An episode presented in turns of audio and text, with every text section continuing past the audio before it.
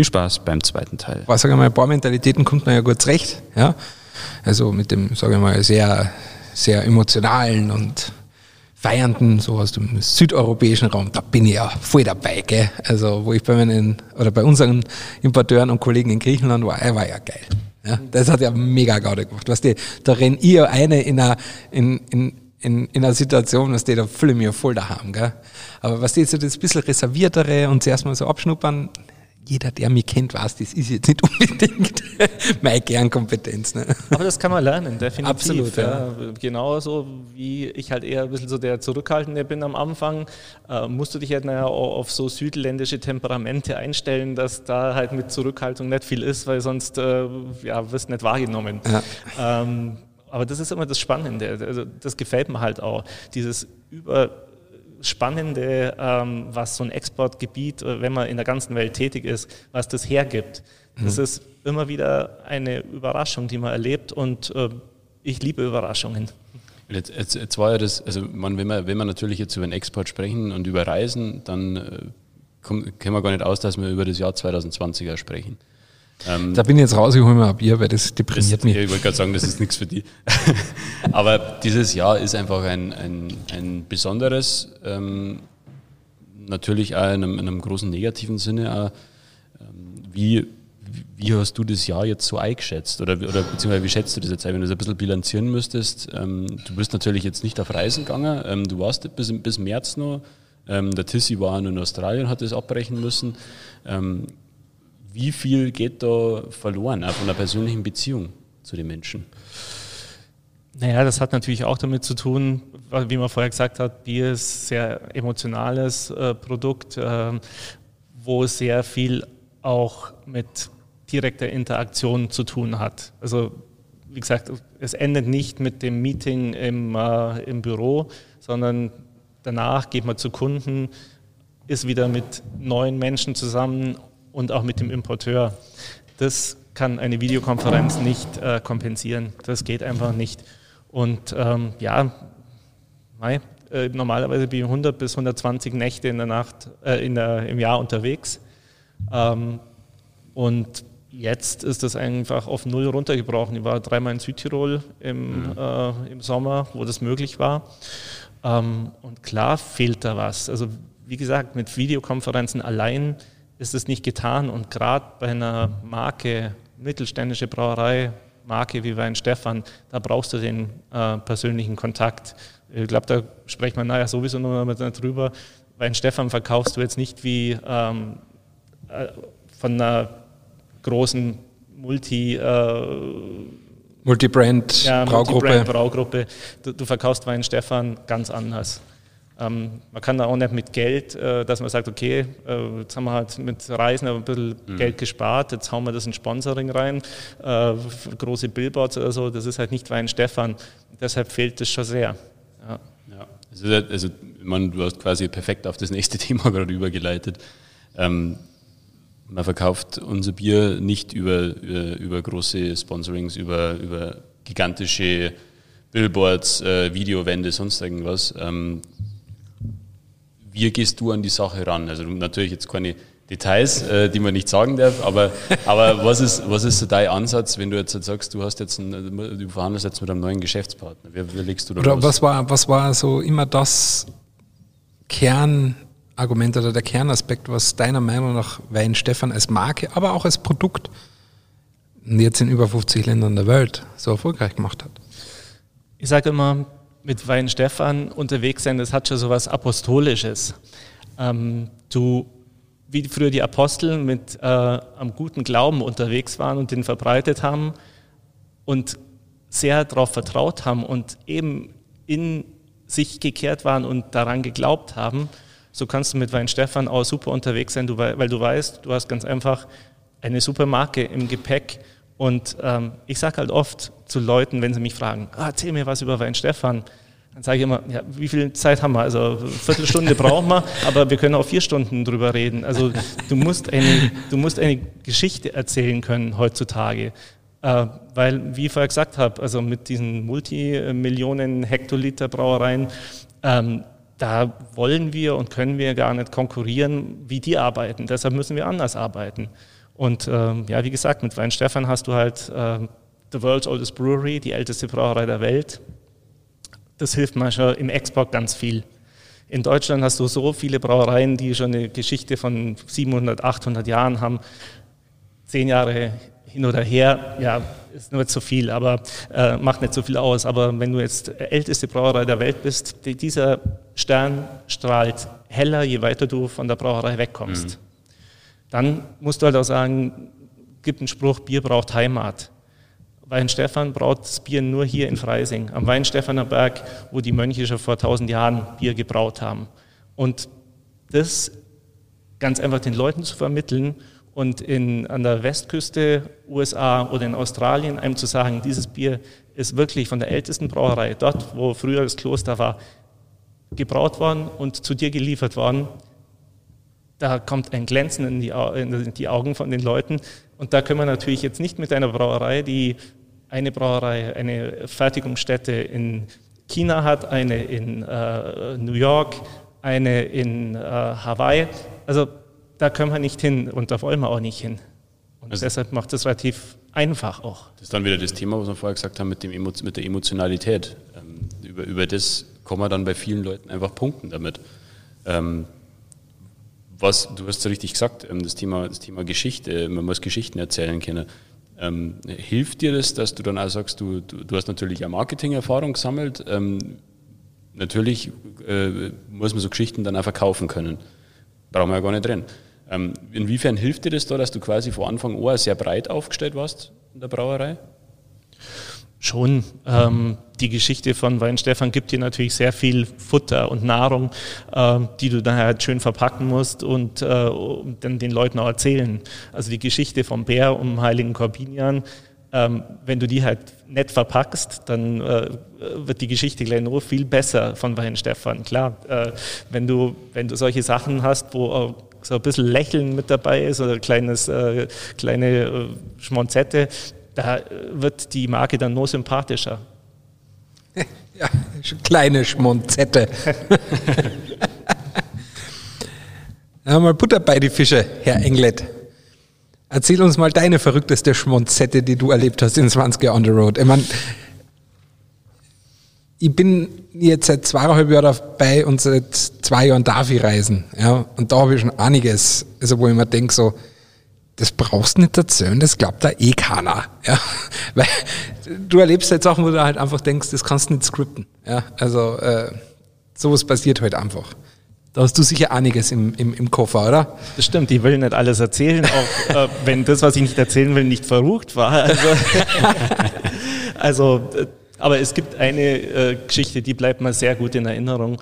Und zwar, es gibt ähm, in China das Qingdao Bierfestival. Das ist, das wissen die wenigsten Leute, das zweitgrößte Bierfest nach dem Münchner Oktoberfest. Es geht auch immer so zwei Wochen und da sind auch immer so sechs bis sieben Millionen Besucher dort. Man muss natürlich sagen, äh, ist kein Oktoberfest, weil es ist so eine Mischung zwischen äh, ja, Bierfest, äh, Karaoke, ähm, Hähnchenflügel essen auf Plastikstühlen. Also es ist, es ist schon, es ist schon ein, ein bunter Mix, aber ähm, es gibt schon seit 1991 und da war ich eben auch mal und zwar war das da zum 15. Äh, Jubiläum, das war 2006 und ähm, mein Importeur hat mir damals gesagt, du Markus, ähm, du kommst ja da zu dem Zeitpunkt nach, ähm, nach China und dann fahren wir gemeinsam nach Qingdao und ähm, die wollen halt ein bisschen mehr Leute ähm, aus dem Ausland auch anziehen, um da dieses Bierfest zu sehen und zusätzlich, ja, in China ist es immer gut, wenn man das Ganze ein bisschen mit ausländischen Akteuren schmückt. Und äh, da sind ein paar Interviews, äh, bereitest halt eine kleine Geschichte vor. Und dann habe ich mir gedacht, ja, okay, brauche ja nichts vorbereiten, kenne mich ein bisschen aus mit Weinstefan und äh, bin halt hingefahren. Dann haben wir uns getroffen, äh, es waren noch Kollegen von anderen deutschen Brauereien vor Ort und dann heißt, hieß es, in den Bus rein bitte. Also im Bus, mit dem Bus äh, relativ weit gefahren. Man hat schon von außen gesehen, es war ein Fernsehstudio, wo wir hingefahren sind. Und ähm, glaube, Kollege von Paulana und die Kollegin von Krombacher waren ähnlich jung wie ich zu dem Zeitpunkt und ja, wir haben nicht gewusst, wie es uns geschieht. Auf einmal sind wir verkabelt worden, in ein Fernsehstudio reingeführt worden, das ich so vergleichen möchte, hm, wie Wer wird Millionär? Äh, sehr bunt, bunte Leuchten, äh, Spotlights überall und äh, sechs ganz fette große Ledersessel da. Und 600 Personen Live-Publikum. okay, das wird immer besser. Ja, ja. Und dann ging es halt darum, äh, wir haben immer gefragt, was, was passiert denn jetzt? Äh, und dann kam der Moderator, der auch ein bisschen Englisch sprechen konnte äh, und hat uns dann gesagt, ja, ihr sitzt hier auf der einen Seite und auf der anderen Seite ähm, sitzen der ähm, Vorstandsvorsitzende von Asahi, der Vorstandsvorsitzende von Tsingtao, kommen ja aus Qingdao, Aha. Und äh, der Südosteuropa, äh, Südostasien-Manager von Carlsberg. Und da haben wir nachher eine kleine Gesprächsrunde. Aber vorher äh, gibst du, Markus, äh, den 600 Leuten äh, eine, äh, ja, einen Vortrag von, von, von Weinstefan und danach kommt der Vorstandsvorsitzende von, von Asahi und macht das Gleiche. Und danach ist Diskussionsrunde. Zusätzlich ist das Ganze nur auf CCTV, das ist der staatliche Sender, äh, in ganz China übertragen worden, live. ich habe nachher wirklich geschaut, wo sitzt mein Importeur und wie bringe ich ihn um. Und, aber er ist absichtlich nicht mitgekommen. Nur die Mitarbeiter von ihm sind in der ersten Reihe äh, gesessen und haben, und haben mir zugejubelt. Und, und ich dachte, um Gottes Willen, was mache ich jetzt? Ja. Und dann habe ich ja meinen Vortrag äh, gehalten. Danach kam der von Asahi und danach gab es eben dieses Gespräch. Und es war so schwer, weil es wurde alles von Chinesisch äh, auf Englisch dann wieder zurück übersetzt und das war irgendwie so sechs, sieben Sekunden Zeit versetzt und du bist halt immer da gesessen und hast, hast hoffentlich verstehe ich es jetzt erstmal, wie jetzt da Englisch gesprochen wurde und hoffentlich kann ich es dann auch beantworten. Mhm.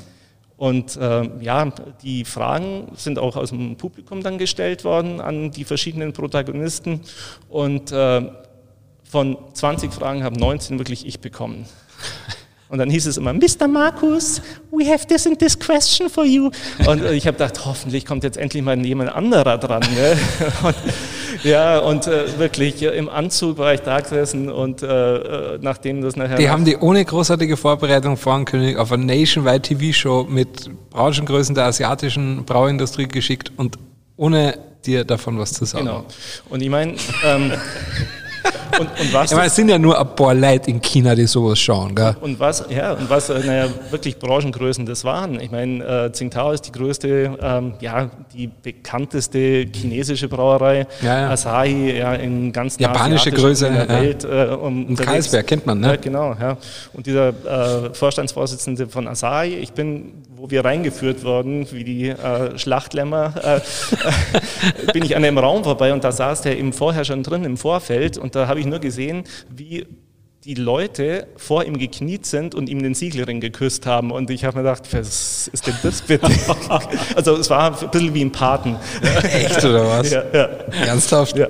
ja.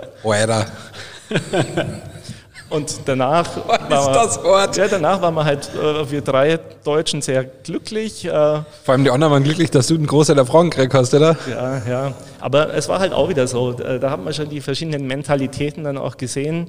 Wir ähm, Europäer, wir Deutschen, Bayern, äh, haben halt immer im, äh, ja, vor uns hergehalten die Qualität und die Historie.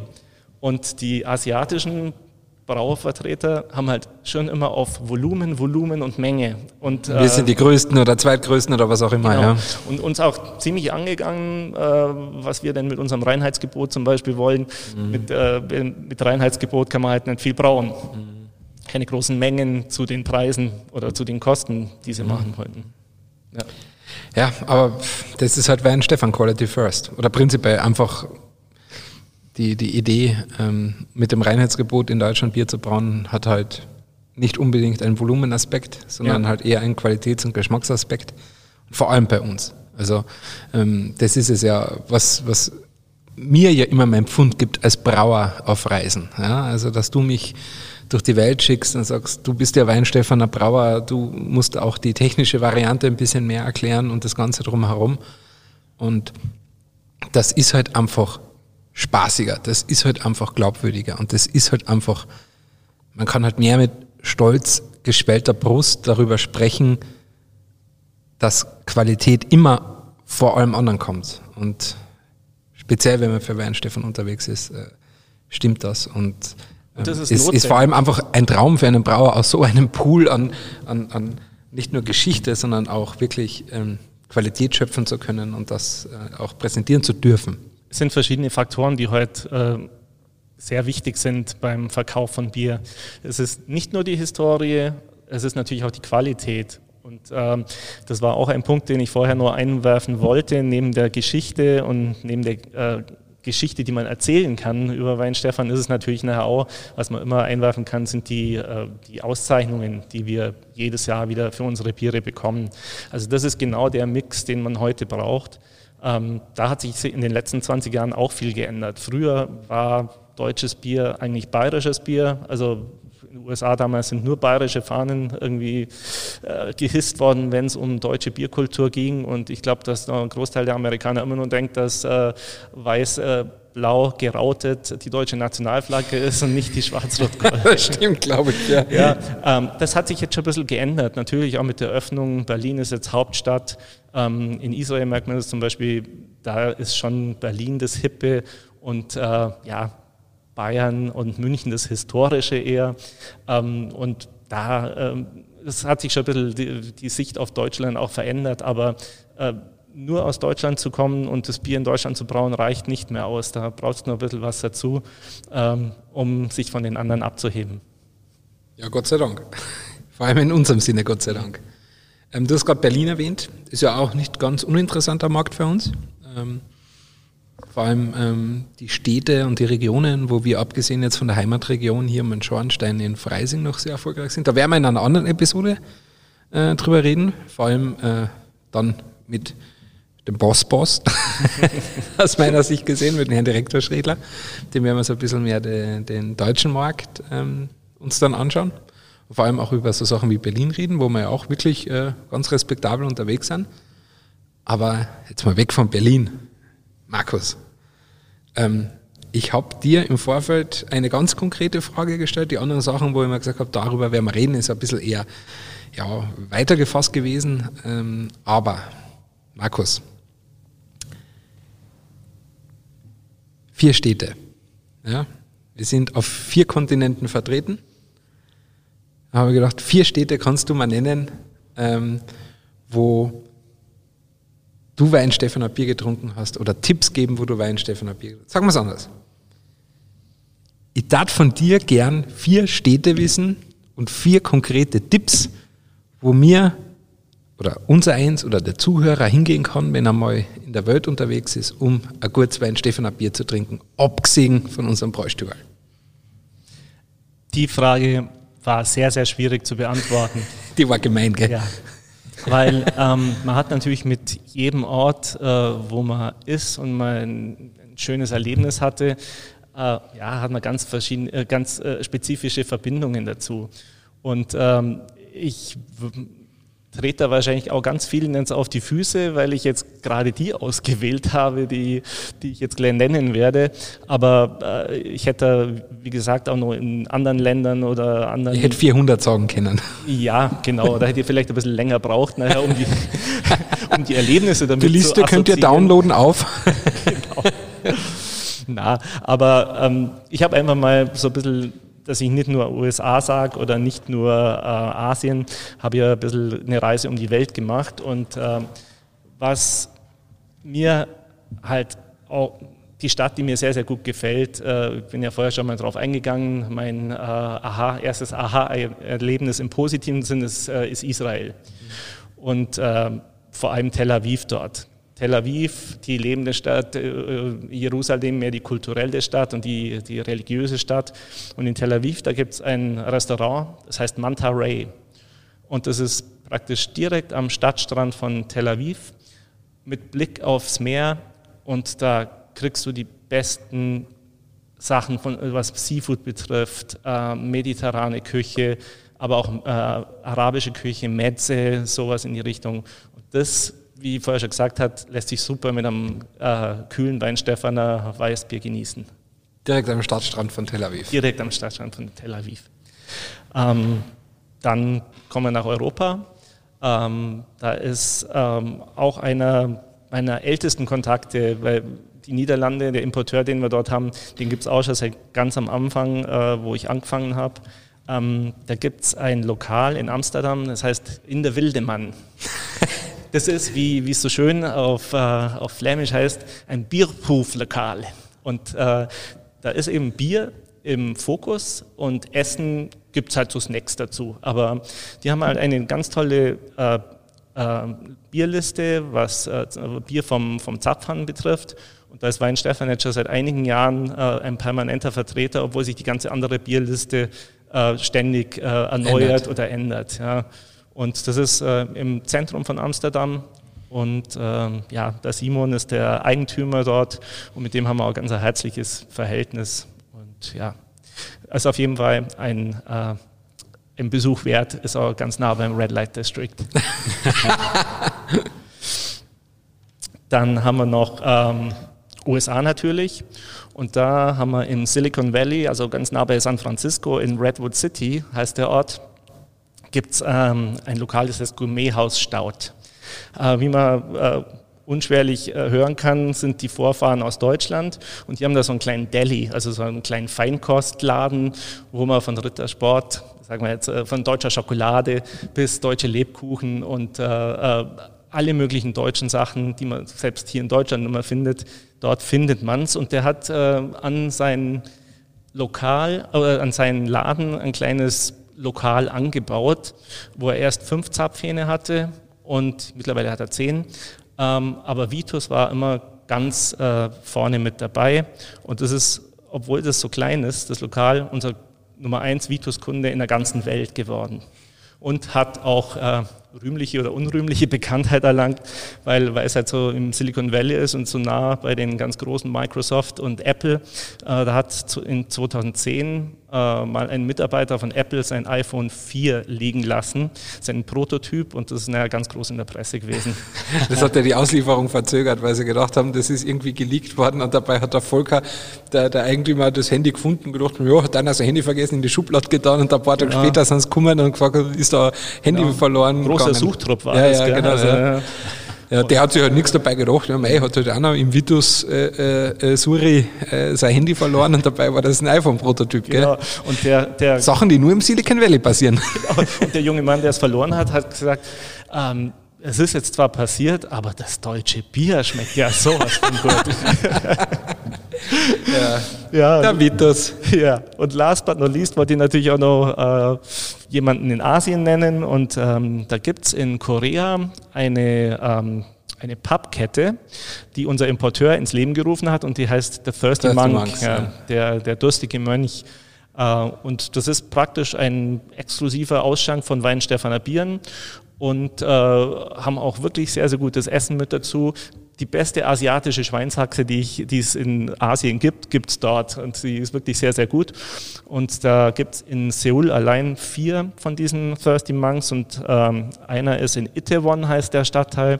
Da waren und, wir zwar, gell? Ganz genau. Ja. Und das ist äh, direkt am Berg oben mhm. und es ist... Äh, schaut aus wie ein Wohnzimmer eigentlich, gell? Richtig, mit ja. einem ganz tollen Ausblick auf äh, Seoul, die Stadt. Und äh, ja, das ist mein Favorit. Ja, da fühlt man sich so ein bisschen wie, ein bisschen wie man, wenn Stefan Berg aufgehen hat, dann ist man auch ein bisschen, puh, ja, da hat man einen Durst, wenn man oben ankommt und dann äh, geht da teilweise ein bisschen steiler auf. Ganz ja, genau. Und, ja. Äh, Gute Erinnerung. Ja, ja, ja. Schöne, Gipf schöne Gipfelhalbe dann. Gell? Also ja, und vor allem, was mich damals beeindruckt hat, äh, wie gesagt, es war meine erste Dienstreise im, im Namen meines Stefans damals mit dir. Und äh, mit der QB, also einer unserer Brandmanager dort vor Ort, äh, der ja auch äh, Deutsch spricht, mhm. ähm, der hat ja mal den äh, äh, Deutschen Brauerbund dieses ähm, Manual oder halt diese, äh, diese veröffentlicht zum Thema Schankanlagenbau, Schankhygiene und so weiter, ähm, hat der in die Finger gekriegt und hat das auf Koreanisch übersetzt und als quasi Standard ähm, ja, ein Standardverfahren für das erste Monks eingeführt.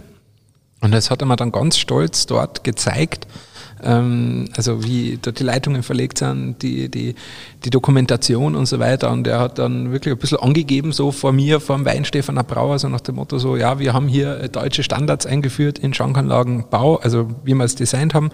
Also wirklich äh, Kühlung und, und, und, Leitungen, Leitungsreinigung, Dokumentation, das volle Programm, hat sogar extra äh, äh, aus, aus, aus Deutschland Teile bestellt und so weiter, also so Absperrhähne und was der Teufel was alles. Und ich war platt, also ich war hin und weg.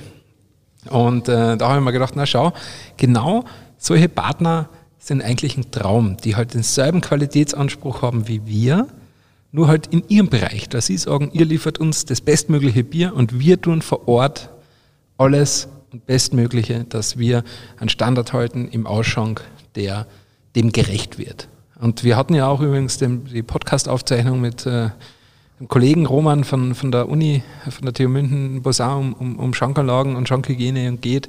Und da haben wir das ja auch schon thematisiert gehabt, äh, Tone, wie wichtig das Ganze eigentlich ist. Und das war bei mir damals auch sehr prägend als erste Dienstreise dass ähm, der Goubet das so, so, so ernst genommen hat und einfach so wichtig gesehen hat und er hat gesagt, und das, this is standard for all Thirsty Monks. Ja, man muss ja sagen, solche Leute, die haben einen solchen Drive, die, die sind so enthusiastisch, äh, auch, hat auch mit Weihenstephan zu tun, weil man natürlich auch, wenn man sagt, okay, älteste Brauerei der Welt, plus die ganze Verbindung mit der Technischen Universität München, mit dem Brauwesen, das ist wirklich etwas, das spornt die an dass sie halt zumindest dem Ganzen gerecht werden, was sie vertreiben dürfen. Mhm. Und das findet man schon sehr selten auch. Und äh, da merkt man halt schon, das sind die richtigen Partner. Und das auf jeden Fall, ja. Und ich denke, das ist ein hervorragendes Schlusswort. Sehe ich genauso. Markus, vielen Dank für deine Zeit. Sehr gerne. Vielen Dank. Matthias, vielen Dank.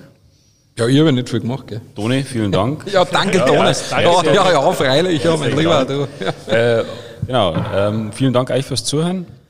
Wir hoffen, wir haben euch ein bisschen informieren können, was bei uns im Export so zugeht, ein bisschen über die Geschichte des Weinstefan Exports ähm, und von euch natürlich auch gut unterhalten mit ein paar Anekdoten.